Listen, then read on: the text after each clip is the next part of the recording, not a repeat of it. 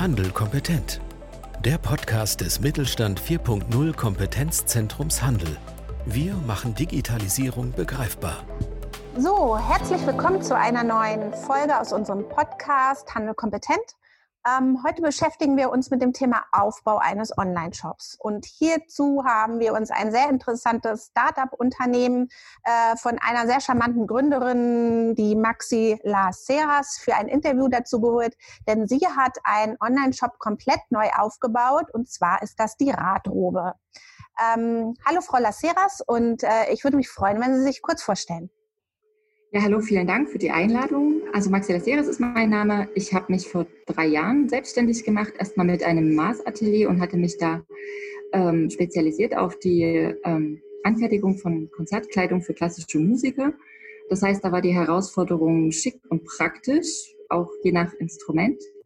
Und da ich privat auch überzeugte Alltagsradlerin sozusagen bin, ähm, war auch da durchaus die Verbindung schick und funktional nicht ganz einfach. Und dafür habe ich also eine textile Lösung gesucht und das ist der Radrock. Und ähm, den gibt es jetzt also online unter radrobe.de. Ja, wunderbar. Schön, dass Sie da sind. Ähm, Im Grunde genommen, Frau Lessiger, haben Sie die erste Frage schon vorweggemacht, also was Sie verkaufen und was das Besondere an Ihren Produkten ist. Das ist der Radrock, den man auch auf www.radrobe.de sich anschauen kann.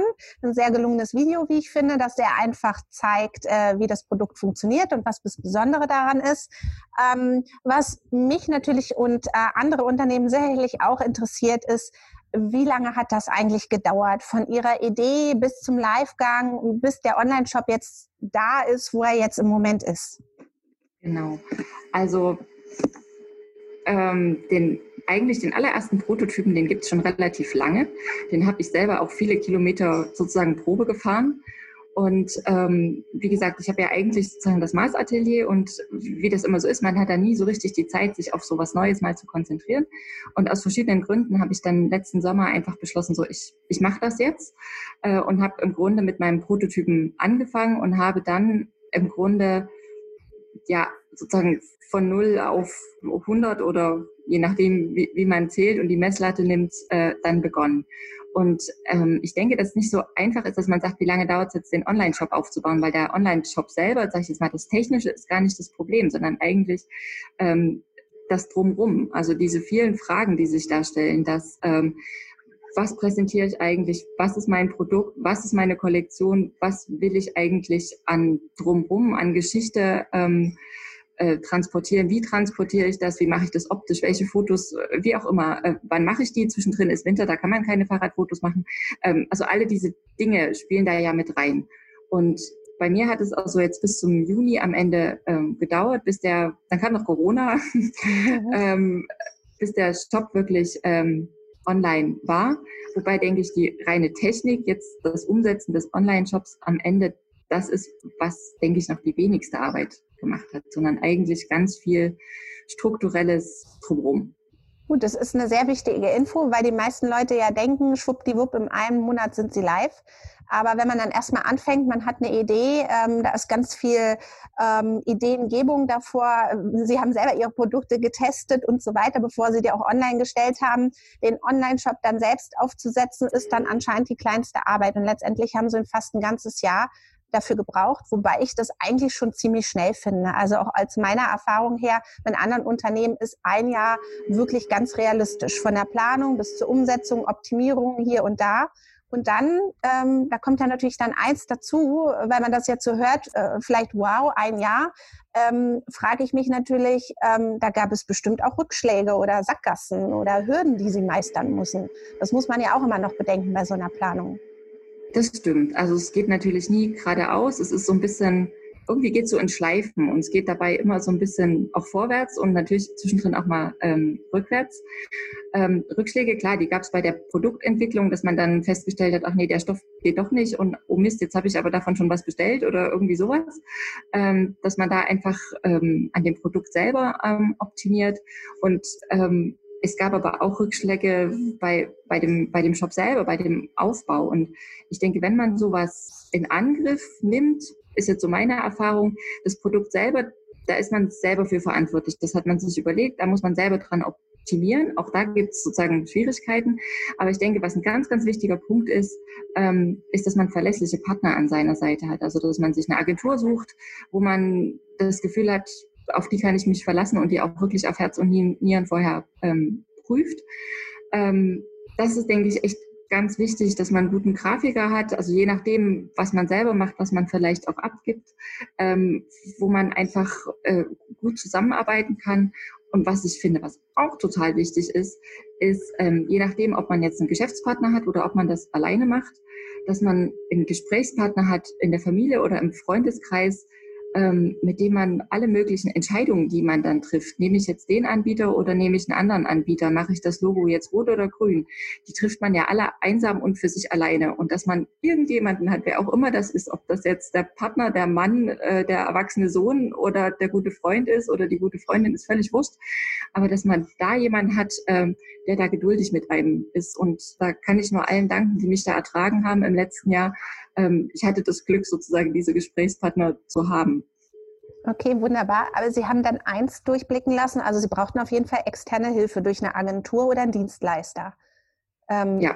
Den haben Sie sich dann, also Sie haben, wie haben Sie das denn gemacht? Sind Sie dann vorgegangen, haben sich mehrere Angebote reingeholt oder wie haben Sie dann, wie Sie sagen, den Dienstleister, die Agentur gefunden, auf die dann Verlass ist, mit der man das Ganze dann aufsetzen kann? Genau, also ich habe da Lehrgeld gezahlt und das ist, glaube ich, auch mhm. total normal. Mhm. Also ich habe mir eine Agentur gesucht mit mhm. Empfehlungen, habe begonnen, habe da auch ganz viel bei gelernt und am Ende aber sozusagen das Pferd nochmal wechseln müssen.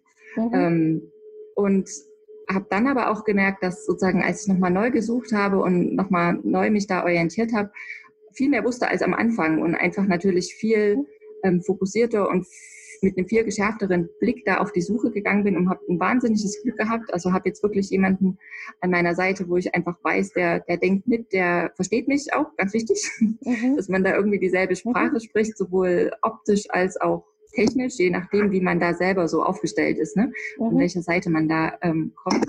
Ähm, das, denke ich, ist total wichtig, dass man da einfach jemanden hat, auf den man sich verlassen kann. Das ist wunderbar, das haben Sie gesagt.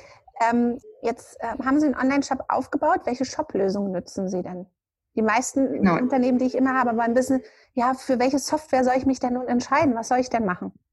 Hm, genau, also das war bei mir tatsächlich auch ein Prozess. Also angefangen habe ich, ähm, weil das tatsächlich die meisten, also zumindest in meiner Recherche war das so, ähm, die meisten Agenturen anbieten mit WordPress und WooCommerce dann. Mhm.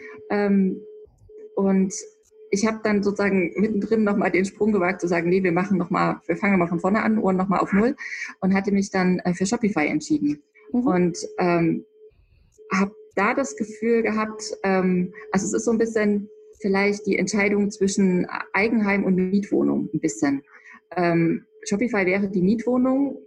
Es hat ganz viele Vorteile, glaube ich, was so die ähm, Bedienbarkeit auch angeht, wenn man jetzt nicht selber programmiertechnisch total fit ist und das irgendwie alles kann. Mhm. Ähm, es ist natürlich so ein bisschen so ein Baukastensystem, also es ist nicht ganz so wünsch dir was. Ne? Also manche Sachen gehen dann einfach nicht, weil dann muss der Button eben dort und nicht woanders sein.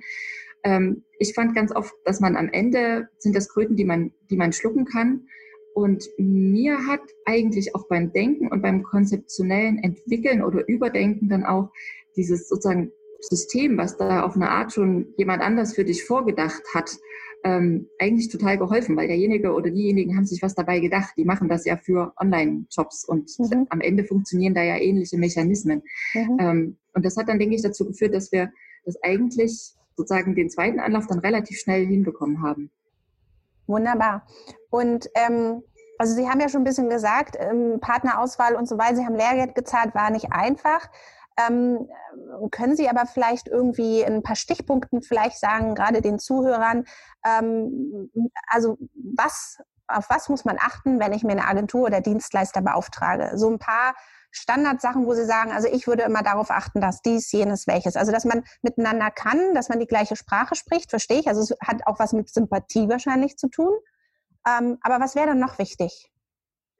Also ich glaube, ich würde diejenigen ähm, in jedem Falle ähm, mir genau angucken, was die gemacht haben. Also bei einem bei einer Webagentur jetzt einfach wirklich sklavisch, die haben ja Referenzen, die Seiten durchgehen, die die schon entworfen haben und okay. mir einfach angucken. Also das muss ja nicht geschmacklich immer meins sein, aber mhm. ähm, spricht mich das irgendwie an? Ist das äh, sozusagen intelligent strukturiert? Ist das einfach? Wie auch immer. Also sind das irgendwie Referenzen, wo ich sage, ja gut, okay, die verstehen ihr Handwerk oder ist das, man sieht das dann, glaube ich, auch relativ schnell oder würde man sagen, oh nee, irgendwie sieht das alles so ein bisschen klobig und irgendwie sind die auch alle gleich, diese Seiten. Das ist auch so ein Punkt, ne? Also mhm. ist, ist so ein Ding von kennst du eine, kennst du alle mhm. oder ähm, ist das wirklich individuell, je nachdem, was das auch gerade für eine, für eine Firma ist, ob das jetzt ein Zahnarzt ist oder irgendwie ein Rohrbauer oder was weiß ich, also irgendwas mhm. ganz Technisches oder so. Ne? Mhm. Ähm, also das ist so ein Punkt, dass man da einfach die checkt irgendwie und vielleicht auch mal so ein bisschen guckt, wäre ich jetzt eher so Richtung Grafikdesigner, so wie, wie präsentieren die sich auf Facebook, auf ich weiß nicht was, da kriegt man, glaube ich, auch ein ganz gutes Bauchgefühl dafür, wie, wie ticken die, worauf legen die Wert, wie kommunizieren die, ist das meins oder ist das meins eher nicht? Das wäre vielleicht auch noch so eine, so eine Sache. Und so rein handwerklich würde ich, glaube ich, immer darauf achten bei einer Webagentur, dass ich möglichst wenige Ansprechpartner habe und dass im Idealfall ähm, dass jemand ist, der sowohl designen kann, weil das ist, glaube ich, immer der, der Knackpunkt bei ganz vielen, der so dieses Web designen kann, also auch die Optik, wie bringe ich das rüber optisch, so dass man das intuitiv versteht als, als Benutzer und der aber auch die Technik kann. Und das, was ich auch von ganz vielen anderen immer wieder gehört habe, ist, dass man entweder das eine oder das andere hat. Also entweder hat man irgendeinen so Technikfreak, der so mit Design nicht so mag, mhm. oder man hat einen, der sich schöne Sachen ausdenkt und das dann aber technisch hängt oder so. Mhm. Ähm, und da jemanden zu haben, der wirklich beides gut bedienen kann, ist, glaube ich, total wichtig. Ähm, und dann noch darauf zu achten, dass derjenige, mit dem ich dann rede, was weiß ich, der Geschäftsführer von der Agentur, dass dann der auch der ist, der es umsetzt. Also, weil nicht selten hat man dann, dass man mit irgendjemandem spricht und der gibt es dann aber seinem Mitarbeiter oder einem Praktikanten oder wie auch immer. Und mhm. dann ist da zu viel stille Post dabei. Also da ist einfach die äh, Informationsverlustkette zu groß. Da würde ich immer darauf achten, dass ähm, da möglichst viel in einer Hand liegt. Okay, wunderbar. Ähm, jetzt ist es ja so, Sie haben ja gesagt, Sie haben vor einem Jahr auch gestartet und ähm, äh, viele kleine und mittelständische Unternehmen haben auch erstmal wenig Wissen und Vorkenntnisse. Also irgendwo muss man ja anfangen. Sie haben ja gesagt, wahrscheinlich zahlt jeder ein bisschen Lehrgeld. Man fängt erstmal an, man arbeitet mit der Agentur zusammen, man lernt. Wo haben Sie sich denn vielleicht noch Hilfe gesucht oder wo haben Sie sich denn informiert? Haben Sie sich beispielsweise Bücher gekauft oder irgendwas? Nee, also Buch habe ich mir tatsächlich kein einziges gekauft. Also ich glaube, was total gut ist, wenn man sich ganz viel mit Leuten unterhält, die irgendwie sowas schon mal gemacht mhm. haben. Mhm. Und ähm, da einfach guckt, wie haben die das gemacht und sich da auch alles Mögliche erstmal anhört. Das muss auch inhaltlich gar nicht mit einem selber zu tun haben, aber als ob man jetzt im Online-Shop, weiß ich nicht, Kochgeschirr, Hängematten oder Klamotten vertreibt, ist eigentlich erstmal egal. So die Technik dahinter oder so dieses, die Probleme, die einen umtreiben, sind erstmal ähnlich. Ähm, also das kann ich nur empfehlen, sich da wirklich ähm, mit ganz vielen Leuten einfach zu unterhalten, zu den, keine Ahnung, vielen Stammtischabenden, Startups, den Veranstaltungen, wie auch immer zu gehen und sich da erstmal umzutun und kundzutun, weil man merkt dann relativ schnell, die Probleme sind am Ende ähnlich. Das ist das eine. Ähm, zum anderen gibt es natürlich ganz klassisch sowas wie die IHK oder sowas mhm. wie Sie, Frau Paul, also das mhm. Kompetenzzentrum. Mhm. Ähm, in meinem Fall gab es ja zum Beispiel auch das Kompetenzzentrum Digitales Handwerk, mit dem ich jetzt gerade zu tun habe, also wo man ganz viel Hilfestellungen ähm, mhm. bekommt. Was natürlich auch möglich ist, ist ähm, die Hilfe von verschiedenen Beratern, Coaches, wie auch immer, in Anspruch zu nehmen. Das geht schnell ins Geld oder aber man mhm. stellt einen Förderantrag. Mhm. Dann ist das mit einem gewissen ähm, Verwaltungs- oder, oder ja, Bürokratieaufwand erstmal verbunden, kann aber durchaus helfen. Also gerade für so die Gründerszene, ob das jetzt also je nach Bundesland, SAB oder wie auch immer, gibt es ja verschiedene ähm, Programme. Also sich da zu informieren, ähm, kann gar nicht schlecht sein, weil man dann einfach jemand an der Hand hat, der einen wirklich auch über einen Zeitraum ähm, begleitet. Also ich habe das am Anfang gehabt, als ich Marion gegründet habe. Da habe mhm. ich sowas in der Art gemacht. Jetzt in dem Fall habe ich tatsächlich ähm, aus verschiedenen Gründen nicht gemacht. Aber empfehlen kann ich das durchaus. Das okay. Sehr schön, ähm, wunderbar, guten Tipp. Und was die meisten Leute natürlich interessiert, mit was für Kosten muss ich dann rechnen, wenn ich so einen Online-Shop äh, aufbauen lasse, einen Dienstleister oder was kommt denn da noch an Kosten auf mich zu? Das werde ich auch immer sehr gerne gefragt und äh, ich bin jetzt gespannt, wo Sie über Ihre Erfahrungen berichten können, damit die Leute einfach mal wissen, ähm, stimmt das denn? Jeder kann für 5000 Euro einen Online-Shop bekommen und dann ist fertig oder wie läuft das? Das ist natürlich ganz schwierig. Da gibt es jetzt keine einfache Antwort. Ähm, das damit hat jetzt, glaube ich, auch niemand gerechnet. Mhm. Ähm, als ich angefangen habe und mich tatsächlich auch mit ganz verschiedenen ähm, Leuten unterhalten habe, die das eben schon machen, so, ein, so einen Job schon gegründet haben, das schon betreiben, hat mir einer mal gesagt, ähm, also wenn du das machen willst, musst du mit 5000 Euro rechnen. Und dachte ich, uh, okay. Ähm, habe dann irgendwie angefangen, und ganz schnell gemerkt, ganz viel hängt auch wirklich davon ab, für welche Lösung man sich da entscheidet. Also mhm. ähm, Shopify ist tatsächlich sowas, was im, im Aufsetzen erstmal relativ schnell geht, was man vielleicht auch ein bisschen günstiger haben kann. Meine Erfahrung ist, dass es am Ende gar nicht so viele Programmierer gibt, die oder, oder Webagenturen, die das in ihrem Portfolio haben. Also die meisten, ist mir zumindest begegnet, bieten eben äh, WordPress an mhm. und haben jetzt Shopify gar nicht so auf dem Schirm. Und ähm, von daher, ja, hängt vielleicht auch damit einfach mein konkreter Umweg jetzt äh, mhm. zusammen. Ähm, da ist es halt so, dass man monatlich einfach sozusagen so eine Art Miet, Miete zahlt, sozusagen mhm. um diesen ähm, Shop zu unterhalten, was man jetzt mit, mit WordPress in dem Sinne nicht hat. Da hat man dann wieder Wartungsgebühren, also das nimmt sich am Ende alles nicht viel. Mhm. Ähm, ich denke ganz viel, der, der Shop ist ja das eine äh, und die reine Technik. Ganz viel hängt, glaube ich, wirklich davon ab, natürlich vom Produkt, was man da macht, wie aufwendig das auch ist, das zu präsentieren. Da hängen ja dran, also keine Website funktioniert ohne schöne Fotos. Ähm, mache ich die mit einem professionellen Fotografen oder mache ich das irgendwie selber? Ähm, kann ich Photoshop, kann ich das irgendwie selber auch so nachbearbeiten, dass man das erstmal auf so eine Website stellen kann?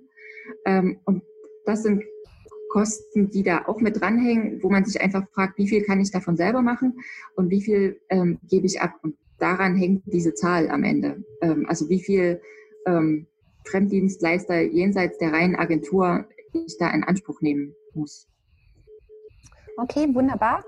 Ähm, und dann würde ich natürlich gerne wissen, also jeder hat seine Lessons learned. Was würden Sie denn rückblickend betrachtend vielleicht anders machen? Also hätten Sie das irgendwie vermeiden können, dass man die Agentur wechselt, dass man nochmal auf Null stellen muss und nochmal neu loslegen muss?